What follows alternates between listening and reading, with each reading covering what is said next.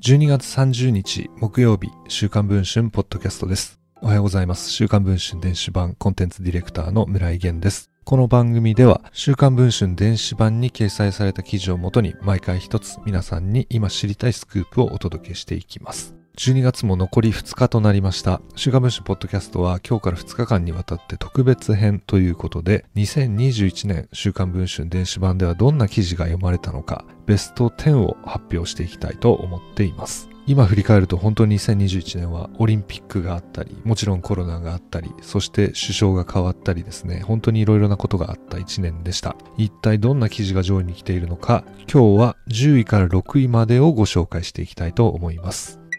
では第10位を発表していきたいと思います。第10位は社長も救急車でワタミに過去最大クラスターという記事になります。こちらは8月17日に配信した記事になりますね。コロナ禍で外食産業が厳しくなる中、ワタミも非常に苦戦していたんですが、そんな中ですね、大田区にあるワタミの本社でコロナのクラスターが起きていたということを報じた記事になります。当時の清水社長がコロナに感染して救急車に搬送され、8月初旬まで入院していたと。その他にも執行役員数名、部長課長など幹部クラスでも約9人もの陽性者が出ているということを週刊文春が報じた記事でした。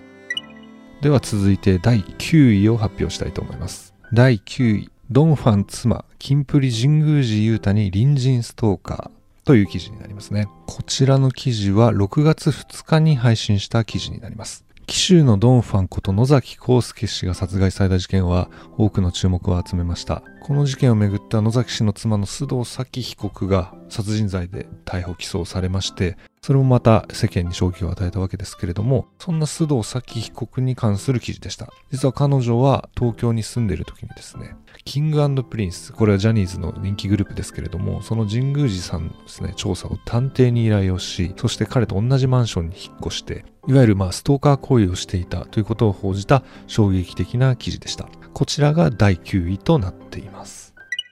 続いて第8位はこちらの記事です。3歳児熱湯虐待男24歳と母は葬式で恋人つなぎ1万円でこの子を買い取ってこちらの記事は9月の29日に配信されたものですね。2021年を振り返ってみると結構ひどい事件が、まあ、たくさん起きたなという印象もありまして、この事件もですね、大阪府の摂津市内のマンションで、新村織人ちゃん3歳がですね、8月31日に、母親の外出中にその交際エイトの松原匠容疑者にですね、まあ、暴行を受けて亡くなったという悲しい事件でした。で、その後ですね、この母親も逮捕されるに至りますが、週刊文春の取材班がいち早く現場に入り、この事件をですね、総力取材でレポートした、まあそんな記事になっています。そして次は第7位です。7位の記事はこちら。友人が語った同性男コカイン逮捕。片瀬奈々も薬をやっていた。7月28日に配信したこの記事が第7位の記事になっています。7月3日にですね、片瀬さんの交際相手である男性がコカインを使用して逮捕されていました。それと関係があるのかないのか9月30日にですね、片瀬奈々さんは事務所、検温を退社するに至るわけですが、その片瀬さんについて長年の友人が片瀬さんもその交際相手と一緒に薬をやっていたということを告白したこちらもまた衝撃的な記事になっています。